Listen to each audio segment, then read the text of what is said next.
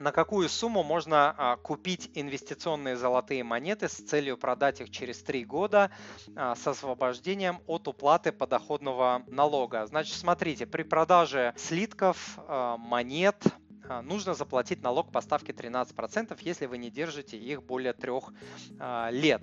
А, если держите более, вы освобождаетесь от налога. Количество и стоимость монет роли не играет. Даже на одну монету эта льгота распространяется. Вот, если вы не попадаете на эту льготу, допустим, вы купили там а, одну, 5, 10, 20 монет, и случилась в вашей жизни какая-то нехорошая ситуация, вам нужно эти монеты продать.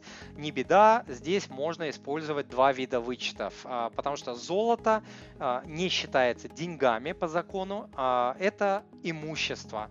А по имуществу существует два вида вычета. Вы можете зачесть 250 тысяч рублей в год – а, против продажи, да, продали там на 300 тысяч, вот 250 зачли, с 50 только будете платить налог.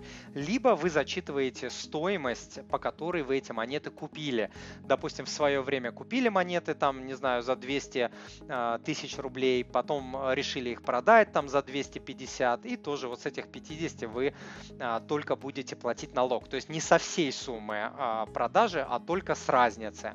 Дорогой друг, если то, что вы услышали, было для вас полезным, то, пожалуйста, подпишитесь на мой канал, оставьте отзыв на iTunes или в Google подкастах, или просто пришлите мне электронное письмо с вашим отзывом. Я читаю все отзывы лично.